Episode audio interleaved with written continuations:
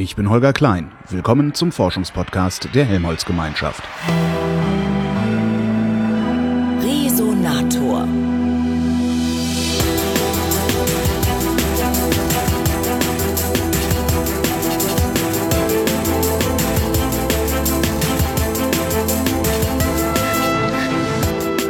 Bin nach Geesthacht gefahren, zum Helmholtz-Zentrum Geesthacht im Zentrum für Material- und Küstenforschung und rede mit dem Pressesprecher Dr. Thorsten Fischer. Hallo, Herr Fischer. Hallo, grüße Sie. Ich habe jetzt über eine Stunde gebraucht, um hierher zu kommen. Warum sitzen Sie so weit draußen in der Pampa? Ich denke mal, hier gibt's einmal hat dieses Gelände hier eine lange Forschungsgeschichte. Das Zentrum ist über 50 Jahre alt. Und man hat dann in den 50er Jahren, und das sieht man nicht nur in unserem Zentrum, sondern bei allen großen Forschungseinrichtungen, einfach viel Platz gebraucht, um mhm. so einen riesigen Campus hier zu installieren. Ähm, von, daher, von daher die Lage hier in schöner Natur, aber Sie haben recht, mit den Verkehrsmitteln hier rauszukommen, das ist schon ein richtiger Angang. Und Atomkraftwerk ist um die Ecke, habe ich gesehen, ne? Das Kernkraftwerk Krümmel ist direkt nebenan, hat aber mit uns nichts zu tun. Okay. Was forschen Sie denn dann hier? Ja, wir haben, der Name sagt ja schon einiges, im Helmholtz-Zentrum Geestacht, also wir gehören zum, zur Helmholtz-Gemeinschaft und haben im Wesentlichen zwei große Säulen, das ist die Materialforschung und das ist die Küstenforschung. Die Materialforschung, die kann man nochmal unterteilen in den Bereich der Metalle und in die Kunststoffe, die sogenannten Polymere. Ähm, und ja, um es ganz, ganz kurz zu fassen, nutzen wir äh, Materialien für den Bereich nachhaltige Energie, für den Bereich Umweltschutz und Leichtbau und auch für die regenerative Medizin. Und ja, im Bereich Küstenforschung, da steckt eigentlich das Programm ja auch schon im Namen. Wir beschäftigen uns mit den Küsten und insbesondere wie der Klimawandel unsere Küsten verändert und wie wir zuverlässige Messmethoden entwickeln können, um die Küste wirklich lange über einen langen Zeitraum im Blick zu haben und so Veränderungen zu sehen und und da entsprechende ja, Daten zu haben, mit denen man dann auch wirklich forschen und ähm, Aussagen treffen kann. Sind Ihnen die Messmethoden schon eingefallen oder forschen Sie noch an Messmethoden? Nee, also, äh, also Sie messen schon. Ja, wir messen schon und das schon, schon sehr, sehr lange. Ähm, also viele Forschungszentren messen, das ist natürlich klar. Der Wissenschaftler braucht Messdaten, sonst, sonst kann er letztendlich nichts auswerten. Aber in der Küstenforschung ist tatsächlich das Besondere, dass wir ein sogenanntes Küstenobservatorium betreiben. Da steckt der Name COSINA hinter, ist eine Abkürzung für Coastal Observing System for Northern and Arctic Seas. Mhm. Langer Name, um es ähm, thematisch abzukürzen. Also es geht darum, ja, die Küstenregion schnell im Blick zu haben und mit umfassenden Parametern im Blick zu haben. Sie müssen sich vorstellen, wir betreiben auch ein Küstenforschungsschiff, mhm. äh, die Ludwig Brandl, aber dieses Forschungsschiff, und das ist natürlich bei allen Forschungsschiffen so, die können nicht zu jeder Zeit überall an jedem Ort sein. Zudem sind so Forschungsreisen entsprechend kostspielig und jetzt geht es darum, mit äh, einer Kombination von verschiedenen Technik, das fängt im Weltraum an mit Satellitentechnik, geht weiter über Forschungsschiffe bis hin zu Messfehlen und Wellenmessbojen, die dann an Land stehen oder im, im Wasser verankert sind, geht es darum, möglichst viele Messdaten ähm, über, über den Küstenraum äh, zu erfassen und die Lücken letztendlich mit der sogenannten ja, Modellierung dann zu schließen, um ein umfassendes Bild über den, den Zustand unserer Küstenmeere zu bekommen. Was genau interessiert Sie da? Also eher sowas wie Wasserstände oder auch äh, was für Kleintiere rennen da rum und, und wie sehen da die Also unsere aus? Ausrichtung ist weniger biologisch, sondern ähm, wir interessieren uns in erster Linie für die Ozean ozeanografischen äh, Messeinheiten. Also das ist Temperatur, Salinität, das sind die Strömungen, das ist der Seegang, mhm. Wind, Wellen, das sind so hier Spezialitäten, mit denen wir uns besonders beschäftigen, weil ja gerade Wind und Seegang natürlich auch den Küsten nagt und da schon eine große, große Bedeutung drin steckt. Und da entwickeln wir zum einen Messmethoden, mit denen wir uns das anschauen können. Ich könnte Ihnen beim Seegang mal ein Beispiel nennen. Äh, stellen sich vor, ähm, Sie wollen jetzt herausfinden, ja, wie sehen eigentlich die Wellenhöhe aus? Wie hoch sind die Wellenhöhen? Das ist eine zentrale Frage bei der Installation von Offshore-Windkraftanlagen, die ja in, in Zukunft entstehen werden. Und interessi uns interessiert unter anderem, wie können jetzt diese Konstruktionen, die im Meer stehen, den Seegang auch äh, verändern? Und da mhm. arbeiten wir äh, mit, mit sogenannten ja, radarhydrografischen Methoden. Normalerweise will ja ein Kapitän, wenn er, wenn er sein Schiff steuert, auf einem Radar sehen, welche Schiffe ähm, und wie sieht die Küstenlinie aus, also was, was umgibt ihn. Und er will dieses sogenannte ähm, ja, dieses Rauschen auf dem Monitor, mhm. das will man bei einem normalen Radar weghaben. Man will mhm. eigentlich wirklich nur die sich bewegenden Objekte sehen. Aber wir interessieren uns genau für das Rauschen, weil mhm. wir sagen, mit, mit einem, de, diese, diese Radar, ähm, Technik, die strahlt auf die Meeresoberfläche und strahlt auch zurück. Und mhm. durch diese Rückstrahlung kriegen wir eine Auskunft darüber, ähm, wie das Meer in Bewegung ist und können so also Rückschlüsse schließen, unter anderem auf Seegangshöhen und auch vielleicht auf mögliche Veränderungen im Seegang. Von wo aus messen Sie das? Ähm, es gibt aktuell verschiedene Messpfähle. Und da ist dann jeweils ein Radar drauf? Ja, ah, ja. Nicht, nicht auf jedem Messpfahl, aber wir betreiben ein mobiles Radarsystem, was wir vor Sylt im Einsatz haben, in den Frühjahr-, Sommer- und Herbstmonaten. Und es gibt mitten in der Nordsee eine äh, Forschungsplattform, die ist mit einer Vielzahl von Messgeräten ausgestattet und auch unter, unter anderem mit so einem Radar.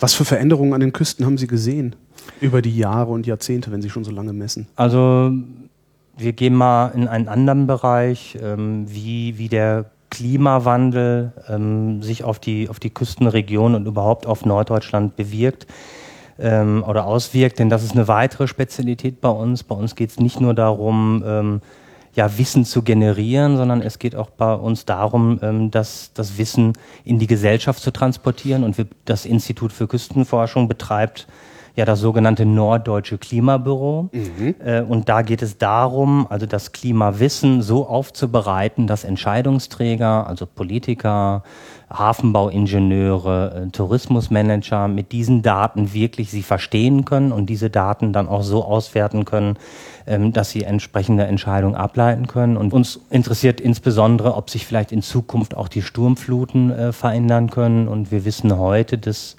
ja nach den großen Sturmflutkatastrophen, gerade in, in Norddeutschland, hier die Flut in, in Hamburg in den 60er Jahren, mhm. da hat man anschließend die, ähm, die Deiche entsprechend erhöht und hat sie angepasst. Und wir wissen heute, dass ähm, der Küstenschutz bis 2030 ähm, effektiv genug sein wird, aber dass man sich nach 2030 dann Gedanken machen muss über eine Anpassung ähm, an den Küstenschutz. Das ist ganz schön gewagt, ne? Prognose über die nächsten 15 Jahre machen? Ja, also man muss da sagen, das ist auch weniger, ja.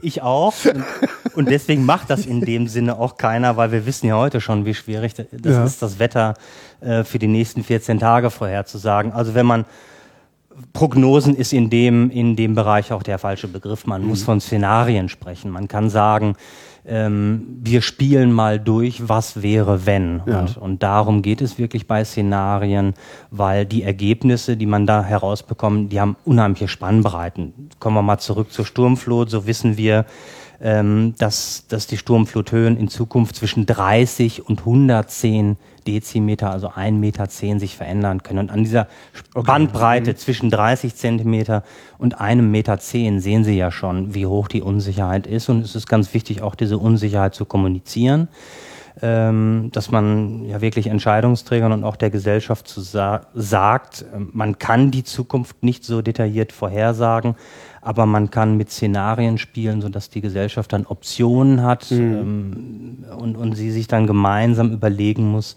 wie gehen wir mit diesen Szenarien um, weil wir wissen heute noch nicht, wie viel ja, wie viele Menschen in Zukunft Fahrrad fahren werden und wir wissen auch heute noch nicht, wie viel CO2 wir in Zukunft ausstoßen werden. Äh, von daher ist es immer wichtig, da wirklich von Szenarien zu sprechen, mhm. ähm, mit denen man dann ja praktisch ja gedanklich jonglieren kann. Wenn Sie Materialforschung betreiben, betreiben Sie auch Materialforschung in Zusammenhang mit Küstenforschung oder sind das zwei völlig voneinander getrennte Bereiche? Äh, eigentlich sind es zwei unabhängig ähm, voneinander laufende Bereiche.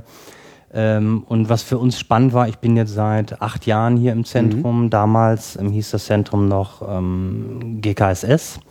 Ähm, das geht zurück auf den Ursprung dieses Zentrums und hinter diesen vier Buchstaben geht Gesellschaft, steckt äh, Gesellschaft zur Kernenergieverwertung in Schiffbau und Schifffahrt. Also mhm. in den 50er und 60er Jahren noch im sogenannten ja, ideologischen Atomzeitalter ja. hat man ja gedacht, man könnte mit Atomtechnik, Atomkraft unheimlich viel lösen und damals hatten praktisch die Generation vor uns hier den Auftrag, ähm, ob es möglich ist ähm, oder herauszufinden, ob es möglich sei, Nukleartechnik auch in der Schifffahrt ähm, anzuwenden.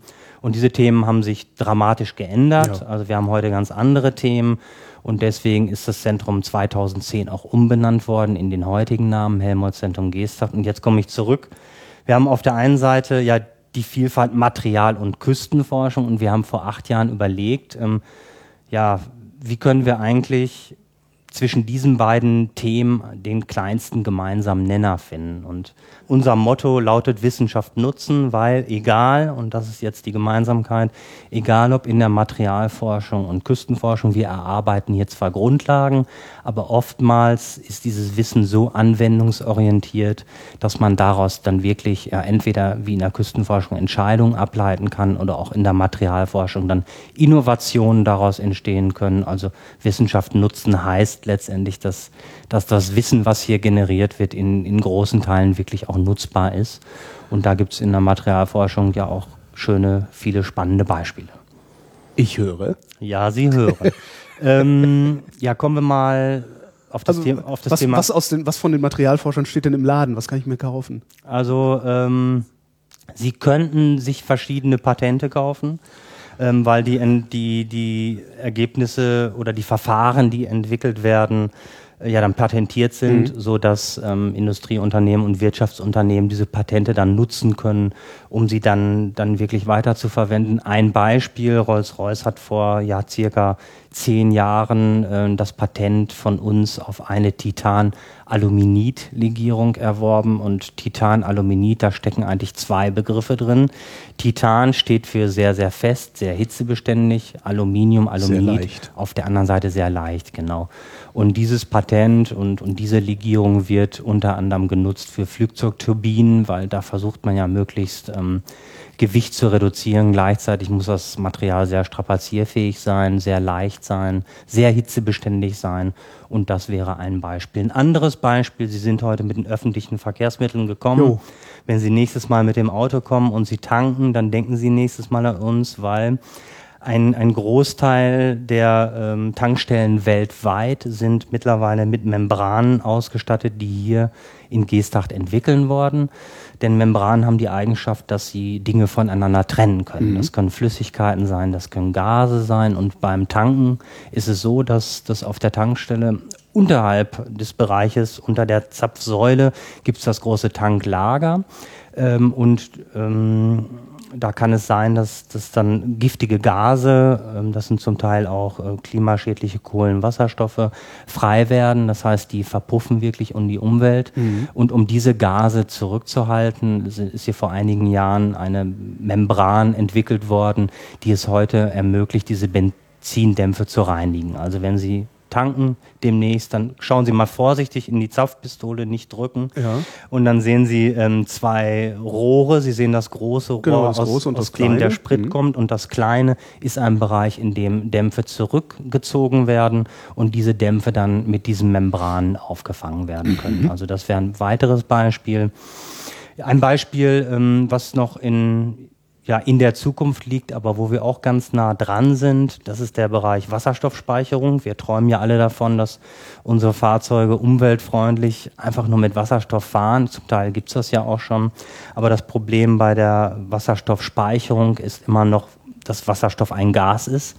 Das heißt, ich habe den Wasserstoff zum einen in einem großen Druckgastank, der steht natürlich entsprechend unter Druck, ist natürlich alles TÜV-zertifiziert und sicher, aber diese, ähm, ja, dieser Tank ist relativ groß und wir entwickeln oder äh, untersuchen Metallhydride. Das sind sehr, sehr fein gemahlene, man muss sich das vorstellen, wie Metallspäne, äh, die so fein gemahlen werden, dass sie in ihre ähm, Kristallstruktur den gasförmigen Wasserstoff kurzfristig in dieses Kristallgitter einbinden können und so von der gasförmigen in die feste Form überführen kann. Das heißt, die Tanks heute werden viel, viel leichter, viel, viel kompakter und sie erlauben viel, viel interessantere Geometrien. Und da arbeiten wir an der Kinetik, weil die Energie, die man dort speichert, die muss auch wieder rausgeholt werden. Wie kurzfristig kann dieses Hydrid das einlagern, den Also Wasserstoff? Der, der Tankvorgang, ich kann es Ihnen jetzt nicht zeitlich Ach so, kurzfristig im Sinne von geht schnell rein. Ich dachte kurzfristig im Sinne von Speicher. Äh,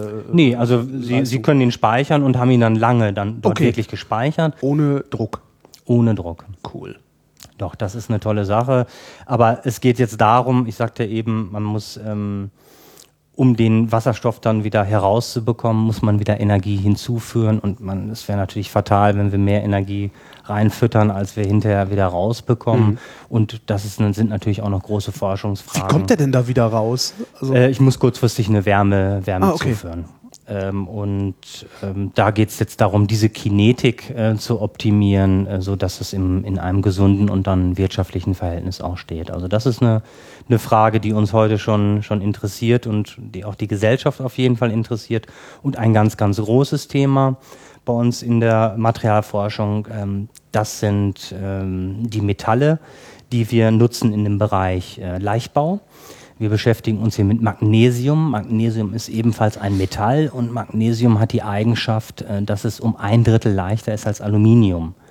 Und dadurch lässt sich natürlich eine Menge Gewicht sparen, wobei man auch dort sagen muss, ähm, auch dort ist Magnesium nicht in allen Bereichen des Fahrzeugs schon ähm, anwendungsreich, reif, weil es noch darum geht, wie kann man dieses, diese Magnesiumlegierung umformen, wie kann man sie irgendwie wirtschaftlich dann auch wirklich zu, zu Blechen gießwalzen. Mhm. Und es geht darum, dass Magnesium auch korrodiert. Das heißt, natürlich muss das dann auch ent, entsprechend korrosionsgeschützt sein. Und das sind so Forschungsfragen, die, mit denen wir uns hier beschäftigen weil, das finde ich, ist eine ganz spannende Zahl, wenn es uns gelingt, ein, ein Fahrzeug, sagen wir mal ein Automobil, um 300 Kilogramm abzuspecken, mhm. so sind wir äh, durch diese Gewichtsabnahme in der Lage, ein Liter Sprit auf 100 Kilometer äh, zu sparen. Und Was wir dann durch noch mehr elektrische Verbraucher wieder ausgleichen, ne? weil wir alles... Ja Dasselbe sage ich. kurbeln wollen. Richtig, das, das, da, muss man, da muss man auch wirklich ehrlich sagen. Auf der anderen Seite sind die Fahrzeuge auch natürlich sicherer geworden als früher. Aber Sie haben vollkommen recht. Der Golf 1 damals, der wog 700 Kilogramm, der wiegt heute natürlich weit über eine ja. Tonne, weil natürlich viel Elektronik da drin steckt, aber die Fahrzeuge dadurch auch entsprechend sicherer geworden sind. Anderer spannender Bereich nochmal zurück zur, zur Materialforschung. Ich habe gesagt, äh, wir nutzen die Materialien zum einen für Membranen, Benzindämpfe, wir nutzen es für, für den Leichtbau ähm, und auch für die Wasserstoffspeicherung. Und dann haben wir noch einen weiteren Bereich, wir nutzen die Materialien für die regenerative äh, Medizin und das machen wir ganz besonders und stark auch bei, an unserem weiteren Standort in Teltow bei Berlin. Äh, dort gibt es das Institut äh, für Biomaterialforschung des Helmholtz-Zentrum Geesthachts. Und da geht es darum, Polymere für die regenerative Medizin einzusetzen. Vielleicht auch hier ein Beispiel. Herzklappe oder? Nee, keine Herzklappe nicht direkt. Ein Beispiel. Stellen Sie sich vor, Sie haben eine großflächige Verbrennung oder eine großflächige Wunde. Jetzt versucht der Körper, ähm, sich selbst zu heilen, sich selbst zu regenerieren. Es ist aber für, für die eigenen Zellen und für das Gewebe sehr schwierig, so eine große Fläche jetzt wirklich mhm. zu verschließen. Das dauert sehr, sehr lange. Es kommt zu einer Narbenbildung und so weiter. Und die Polymere, die wir in, in Telto entwickeln, die sind biokompatibel. Das heißt, die, der Körper verträgt diese Kunststoffe, kann sie zum Teil auch wieder abbauen.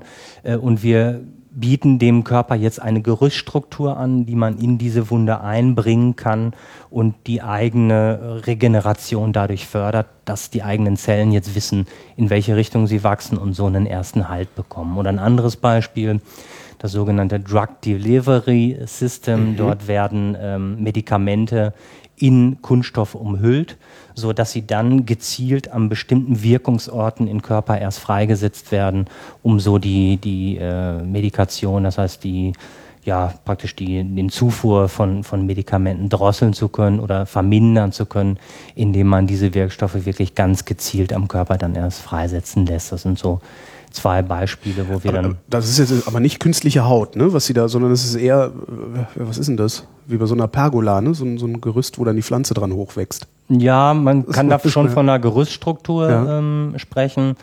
Ähm, aber es gibt auch Kunststoffe, die man einsetzen kann, um, um zum Beispiel gab es ein erfolgreiches ähm, Experiment oder eine erfolgreiche Untersuchung, wo man wo es gelungen ist, den Teil einer Magenwand durch, durch, so, einer, durch so ein bestimmtes Polymer äh, dann wieder so zu schließen, ähm, dass man da die Regeneration entsprechend unterstützt. Ich habe ja eben davon gesprochen, dass Magnesium korrodiert. Mhm. Im Fahrzeugbau und im Flugzeugbau ist das natürlich fatal.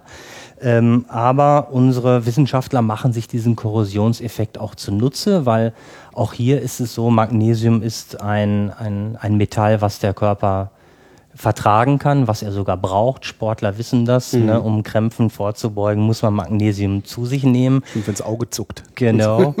Und hier kann man also diesen, diesen Effekt, dass ähm, der Körper Magnesium verträgt und selbstständig auch abbauen kann, ganz gezielt nutzen. Und es gibt da ein großes EU-Projekt mit Kinderchirurgen und Sportchirurgen zusammen hier in Geestacht, wo es darum geht, eine Knochenschraube aus Magnesium zu konzipieren, die sie, sich nach der, der Heilung dieses eigentlichen Bruches dann selbstständig wieder auflöst. Die Also- diffundiert dann einfach so den Knochen rein und äh, ja, wie genau, das, das wird man auch untersuchen und vor allen Dingen, ähm, wie lange das auch dauert, denn, denn das Timing ist ja dann ganz, ganz wichtig. Die Schraube darf sich ja auch erst auflösen, wenn, wenn die Ja, Regeneration, wäre doof. ne, wenn die Regeneration dann wirklich ähm, gelaufen ist. Und das ist so ein, so ein weiterer Fall, wo man dann wirklich ganz gezielt, also bioverträgliche, biokompatible Stoffe nutzen kann, um den Körper eigentlich bei seiner eigenen Heilung zu unterstützen. Wie viele Leute arbeiten daran? Also wie viele Leute haben Sie hier draußen? Also insgesamt arbeiten bei uns über 900 Mitarbeiter und Mitarbeiterinnen. Ähm, hier am Standort in Geestach sind es über 700 und dann kommt noch der Standort, Tel- Standort Teltow dazu mit, mit über 100 Personen. Dann haben wir viele, viele Gastwissenschaftler natürlich aus aller Welt. Also summa summarum liegen wir so bei ja, zwischen 900 und 1000 Mitarbeiterinnen und Mitarbeitern. Und davon wie viele Wissenschaftler? Ähm, ja, sagen wir mal, mehr als die Hälfte Wissenschaft und der Rest äh, Verwaltung, Administration, Logistik, Rechenzentrum. Haben Sie auch irgendwie, also so, die die ganzen Helmholtz-Zentren haben ja irgendwo in der Ecke immer ein Großgerät stehen. Haben Sie auch eins? Also wir hatten ja Forschungsschiff ist ja groß, also das ist ja schon mal was. Ja, das Forschungsschiff ist auf jeden Fall groß, wobei unser Forschungsschiff eher zu den kleineren gehört, weil es ja an der Küste agiert. Man kann die Ludwig Brandl nicht mit der Polarstern äh, vergleichen und das ist auch gut so, weil dieses Schiff ähm, hat wenig Tiefgang, kann sich an der Küste trocken fallen lassen. Das ist in der Küstenforschung elementar, ganz wichtig. Dann, was ich eben beschrieben habe, äh, der ganze Bereich Magnesiumforschung ist bei uns zusammengefasst im Magnesium-Innovationszentrum, im sogenannten MAGIC, auch wieder eine schöne, schön. eine schöne Abkürzung. Und dort gibt es auch wirklich große Geräte, mit denen wir in der Lage sind, dann entweder diese Gießwalzprozesse, also die Produktion von Blechen ähm, wirklich ähm, durchzuführen, oder wir haben in dem Bereich äh, Fügetechnik, also dort geht es um Schweißen, große Portalanlagen, wo man zum Teil ganze Flugzeugbauteile als Prototyp dann schweißen lassen kann. Also man darf sich das nicht so Also es ist vorstellen. nicht nur ein Labor, sondern Sie haben auch ein richtiges Werk. Ja, wir haben ja, ein Werk, wir bauen keine Flugzeuge, Ist das klar. kann man nicht sagen. Aber die Anlagen sind schon so groß, dass sich auf jeden Fall Prototypen ähm, damit ähm, herstellen lassen und man dann, weiß ich nicht, Flugzeugbauteile dann auch wirklich im Maßstab eins zu eins ähm, untersuchen kann und daran dann neue Schweißtechniken erforscht, ausprobiert und, und analysiert. Haben wir noch irgendwas vergessen? Ähm, haben wir noch was vergessen? Glaube nicht. Wir haben gesprochen, Materialforschung, über die Kunststoffe haben wir gesprochen, über die regenerative Medizin, über die Küstenforschung, über die Kommunikation von, von Klimaforschung haben wir gesprochen. Einmal im Norddeutschen Klimabüro hier in Geesthacht und dann betreiben wir noch das Climate Service Center. Äh, Das ist, da geht es darum, also das Klimawissen in Deutschland überregional, also deutschlandweit aufzubereiten. Es gibt ja viele klimaforschende Einrichtungen. Von daher gibt es natürlich eine, eine Unzahl oder eine, eine Unmenge von, von Ergebnissen. Und wenn jemand zum Beispiel aus der Wirtschaft verlässliche Daten braucht und praktisch eine Synthese braucht über das Klimawissen in Deutschland, so kann er sich bei uns im Climate Service Center, die in Hamburg ähm, arbeiten, dann informieren. Also ein weiterer Bereich, wo ja, wo wir versuchen, aus, aus Wissen wirklich Nutzen zu schaffen und das nicht nur in Form von, von Grundlagen und Patenten und Anwendungen, sondern dann auch in der Kommunikation, also dass das Wissen, was hier generiert wird, dann wirklich auch in die, in die Gesellschaft dann zu überführen. Thorsten Fischer vom Helmholtz-Zentrum Geesthacht. Vielen Dank. Danke Ihnen auch.